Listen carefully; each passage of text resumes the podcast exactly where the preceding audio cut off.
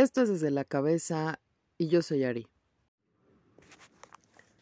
A veces hay factores cuando uno está en el trabajo que condicionan a la violencia y no te das cuenta.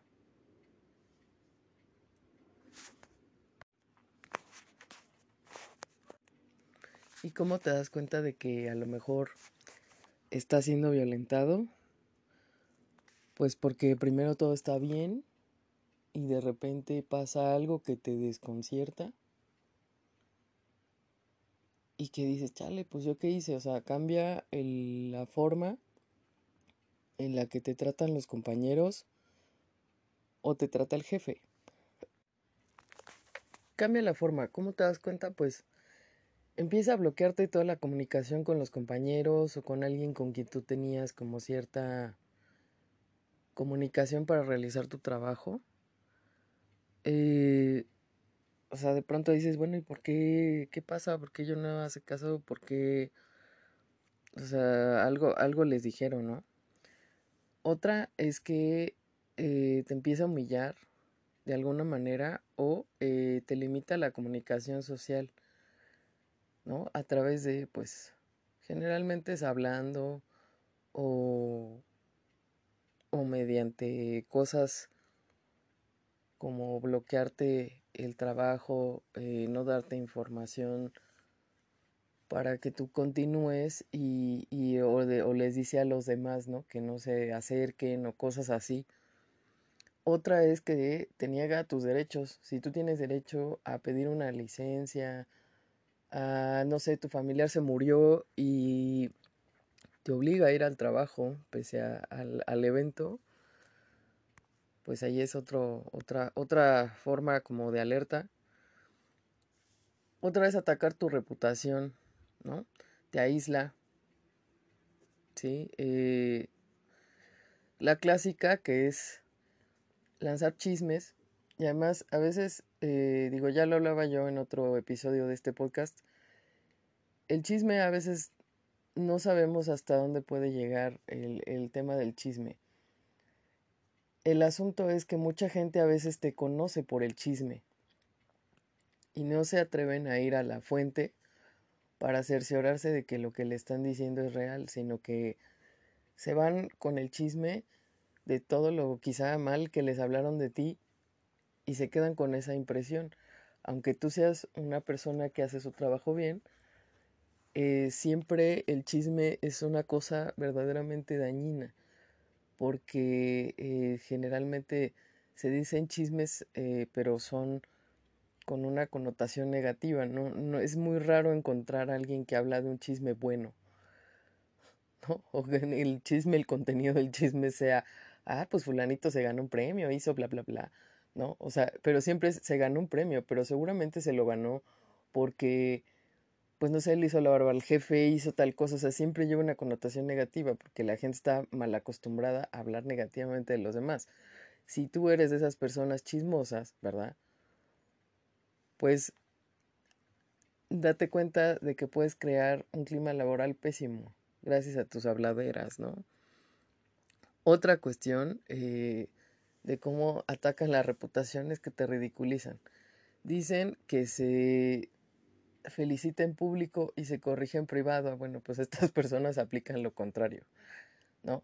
Para empezar, la felicitación pues casi no la dan y generalmente lo que hacen es ridiculizar a la persona en frente de los compañeros, ¿no? O si tiene un trabajo muy bueno, es eh, las típicas personas que, ay, no, pues es que fulanito lo hizo mejor es que pues, seguramente lo agarraste de algún lado o le copiaste a alguien. O sea, siempre hay un menosprecio hacia lo que tú haces.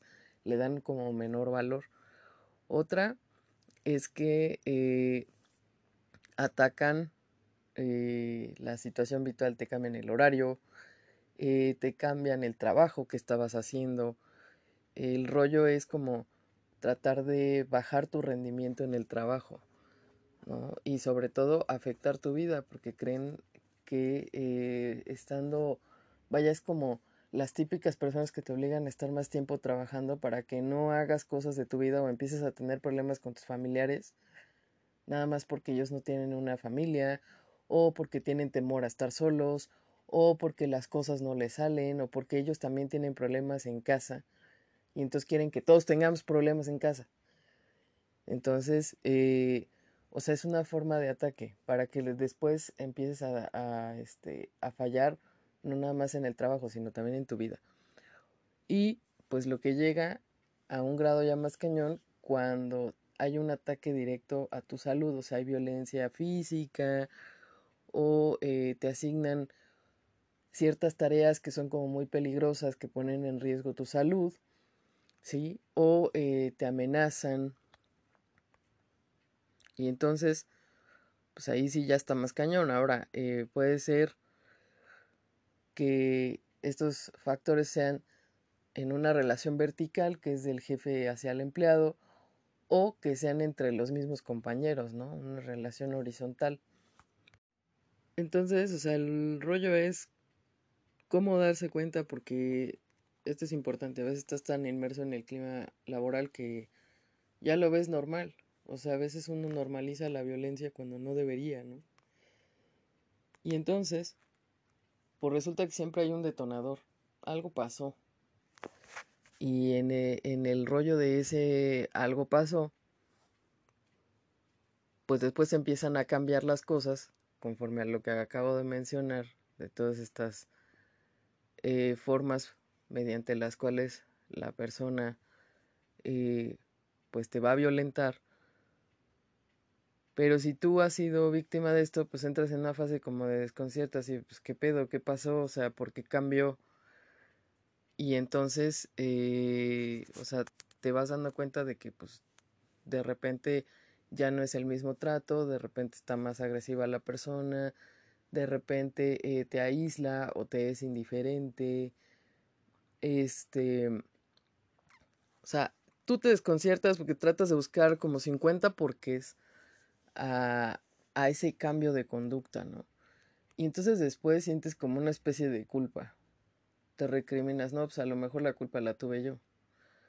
Eh, y entonces como que te sientes más inseguro o insegura porque eh, al final de cuentas pues es como si si tuviera ese cambio de conducta por algo que hubieras hecho tú pero ni sabes qué hiciste ni o a lo mejor sí sabes qué hiciste pero el rollo es que al final de cuentas es tal la, la, culpa que llegas o que puedes llegar a sentir que de pronto tu trabajo va perdiendo interés. Como que dices, sabes que ya no quiero ir a la oficina y entonces ya estoy harto y voy a buscarme otro trabajo. Sí, entonces, o sea, como que sientes que algo, algo ahí pasa y después hay, hay una fase en la que tú dices, no, espera, es que yo no tuve la culpa y entonces te pones de rebelde, ¿no? Y empiezas a ser como, como a veces hasta más agresivo, tratando de compensar o sobreponerte a esta parte en la que tú te culpaste y te sientes inseguro en el trabajo. Una vez que pasa esa etapa de rebeldía, que ves que no, o sea, por más que tú hagas, la persona o sea, no cambian su actitud y siguen con lo mismo, pues de pronto puedes llegar a caer en una etapa de depresión o depresiva o desarrollar un trastorno depresivo. ¿Por qué? Porque mucha gente, desgraciadamente, el, el sistema te obliga a que pues no es tan fácil encontrar otro trabajo, ¿no? Sobre todo a ciertas edades, porque pues Acá en México, digo, no sé cómo sea en otros países, pero a partir de los 35, 37 años ya es difícil que te contraten. O sea, es como si el ser viejo representara eh,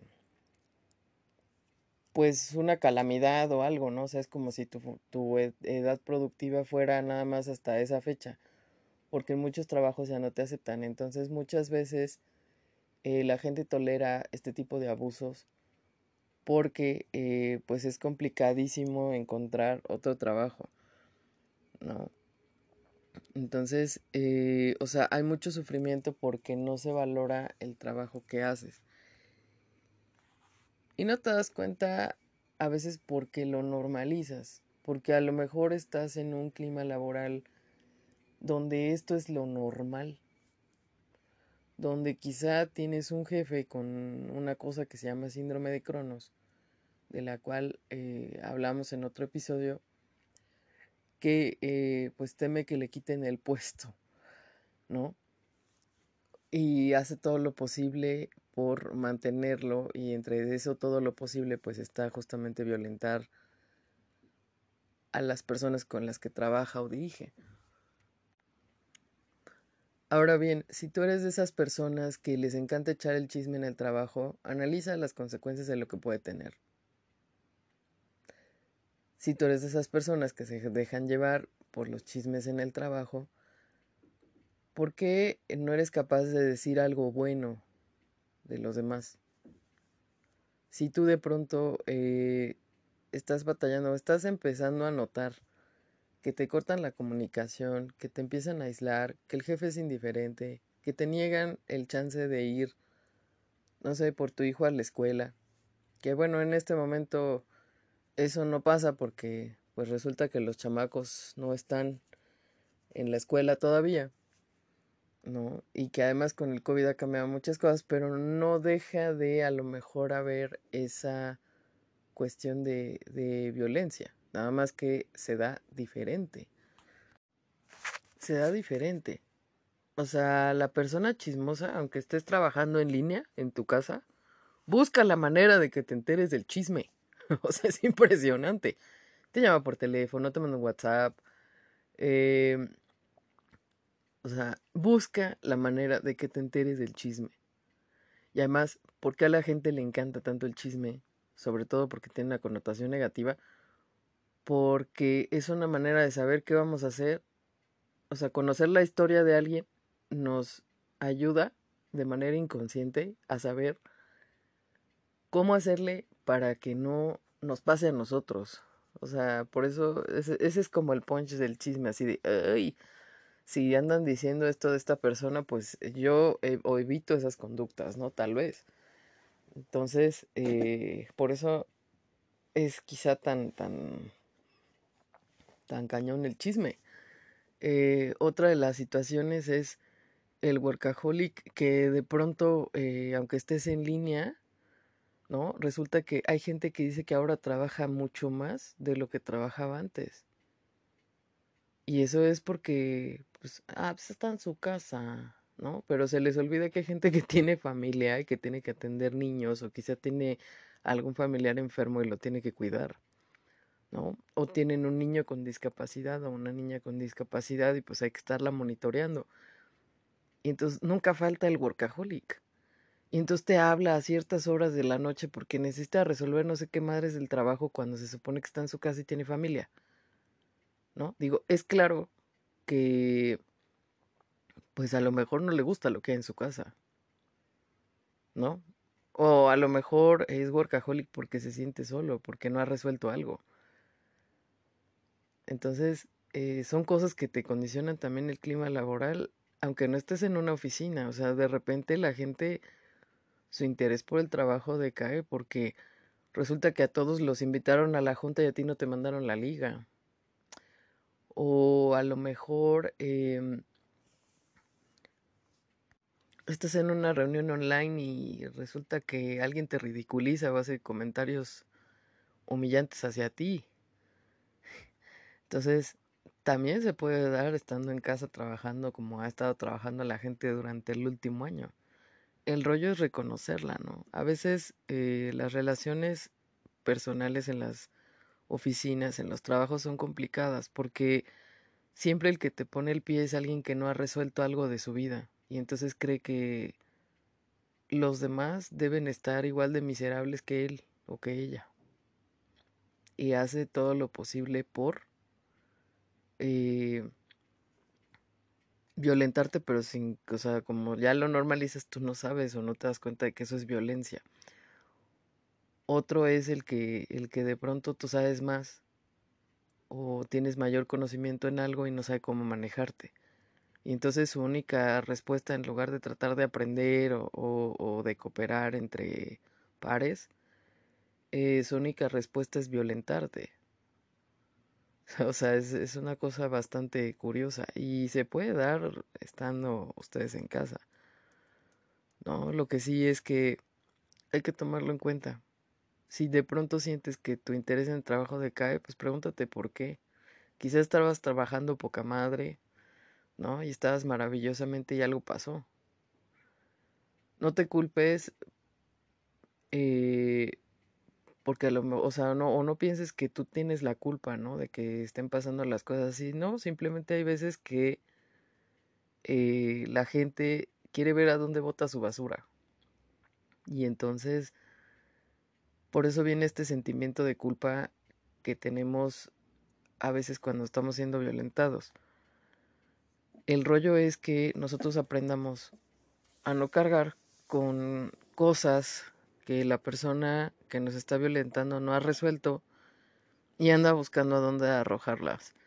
¿Por qué? Porque eso hace que te sientas inseguro de tu propia capacidad para el trabajo, que tu autoestima baje, que te sientas mal. Entonces piensa, ¿realmente yo tuve la culpa? Pues no. Después quizá pasarás a una etapa de rebeldía, pero es buena tu rebeldía.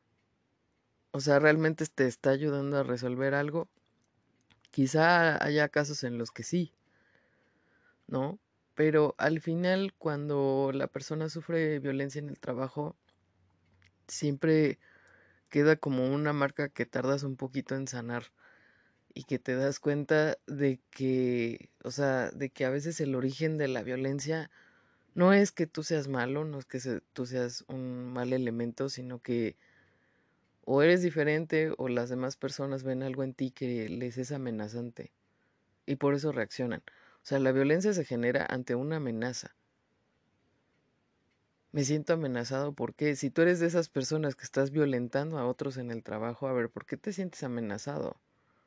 Porque quizá tienen más conocimientos, porque tienen más preparación, porque quizás son más barberos del jefe.